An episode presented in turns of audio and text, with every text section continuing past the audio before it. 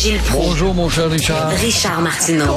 Petit lapin. La rencontre. Point à l'heure des cadeaux. Je serai pas là, là, à vous flatter dans le sens du poil. Point à la ligne. C'est très important, ce qu'on dit. La rencontre pro martineau Gilles, un trafiquant de drogue qui a été arrêté avec des armes prohibées, deux ans moins un jour à purger chez eux, tout ça gracieuseté de Justin Trudeau. Un chef-d'œuvre de justice, la loi C5, qui vise à diminuer parce qu'on en aura le bol de voir que les prisons sont surpeuplées. Alors, faut diminuer la surpopulation et euh, justement, on va favoriser les enfoirés de Néo qui débarquent du bateau parce qu'ils ont des enfoirés, ils n'ont pas rien que du bon monde là-dedans, et aussi des intouchables autochtones. Euh, comme ils bondent nos prisons, alors la loi C5 va dire après un premier délit, on va te mettre en liberté, on va te surveiller, peut-être on ne te surveillera pas, mais nous, on est pour la réhabilitation, la persuasion. Ben Par oui. la persuasion, on n'a jamais réussi. On le suit à 99% de la réhabilitation. Ça ne marche pas. Alors le juge à la tête fêlée croit, lui, à la réhabilitation. Mais le gars, justement, euh, Kenley Jason Racine Matt, il a de son passeport, lui. Euh, il a été pris justement avec euh, des substances euh, illicites, c'est-à-dire des drogues, pour en faire un commerce. Oui, mais pendant la COVID, puis c'est drôle, il y avait plein de pancartes nous embauchant pendant la COVID, ça payait peut-être pas assez. Et le juge Eric Van Scherstein, lui dit il faut quand même privilégier la voie de la réhabilitation. Alors, il se trouvait sans travail, ce pauvre gars, en raison de la pandémie, quand on sait fort bien qu'il y avait une multitude de chèques qui étaient distribués et aussi que des affiches étaient partout affichées, on embauchait et on a besoin. Alors voilà la justice bonbon du Québec qui n'aidera sûrement pas à en tout cas, aérer les prisons, Ben- puisqu'elles sont surbondées. Puis un autre là, qui a tué sa femme, condamné à 12 ans de prison, sort après 6. On est C'est niaiseux. tout à fait normal. Par la persuasion, on va Oui, oui. C'est une société qui te démontre comment la justice est élastique. Et ça aussi, ça s'ajoute à la, répu- la mauvaise réputation du Canada dans le monde pour dire, ben, c'est le pays idéal. On te donne des chèques rapidement. On te donne une carte de santé rapidement. On te donne peut-être de la prison, mais ça fera pas très mal, surtout si c'est la première fois.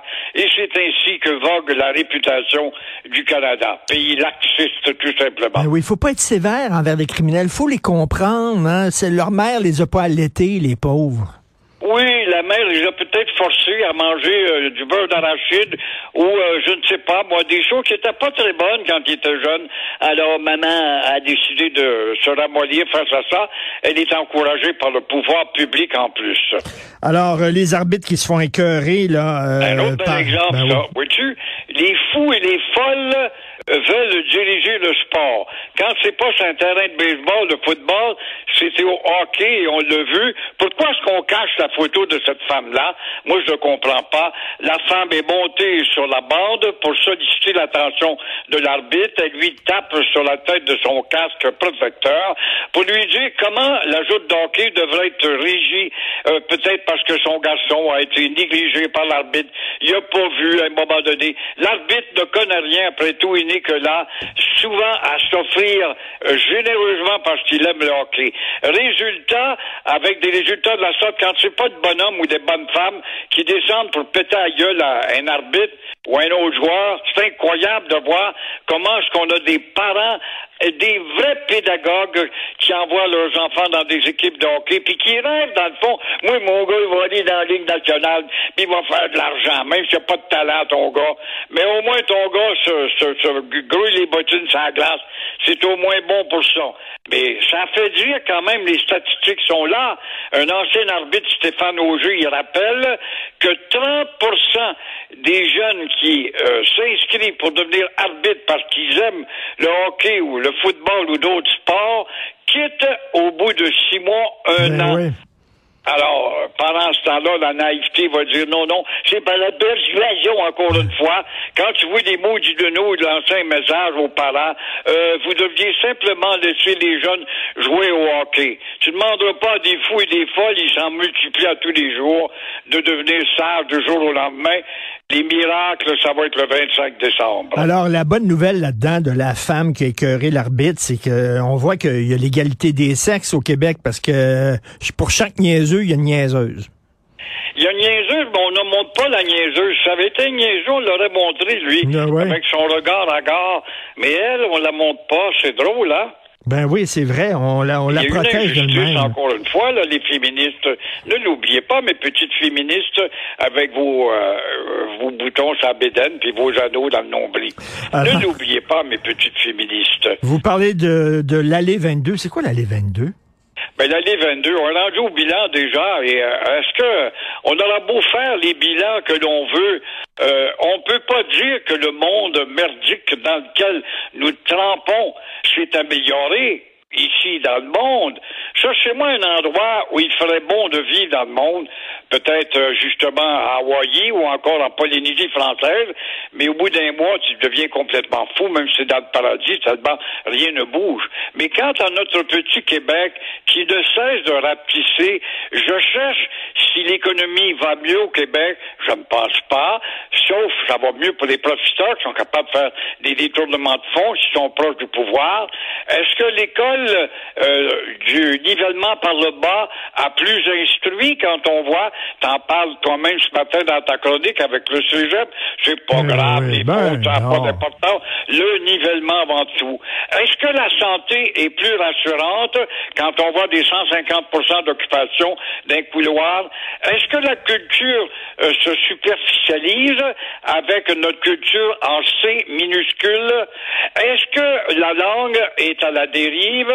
On l'a vu justement, t'en as parlé toi-même dans ton article, Joseph Facal pareil, et rien ne change. Et nous en parlions il y a 10 ans, nous en parlions il y a 30 ans. Moi, je me rappelle quand Claude Raoult a pris le pouvoir, puis il était pour être ministre de l'Éducation, on va soumettre les élèves à des dictées, puis des dictées, puis des dictées. Est-ce que ça a changé de quoi? Les dictées, ça n'a pas pris le temps, que c'était trop ennuyant, il fallait refaire la pédagogie.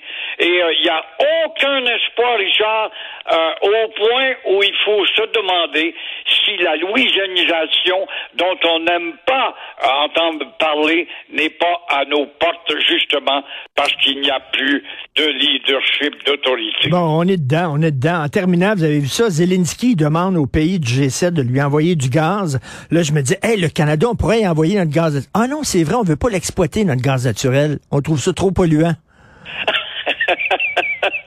Une autre belle caricature. Et là, ben, on serait prêt peut-être à faire une exception.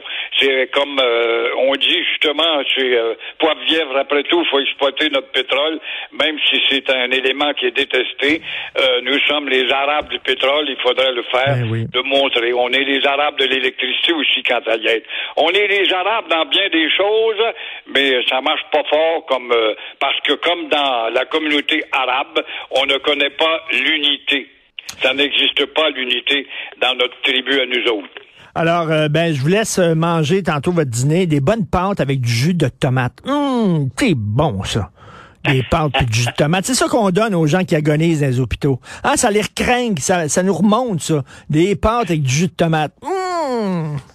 Il n'y a pas de doute, les hôpitaux traitent leurs patients, surtout les CHSLD, comme dans des hôtels Hilton, c'est-à-dire des 4 ou des 5 étoiles. Hein? Oui, tout à fait. Veuillez passer à la caisse, s'il vous plaît.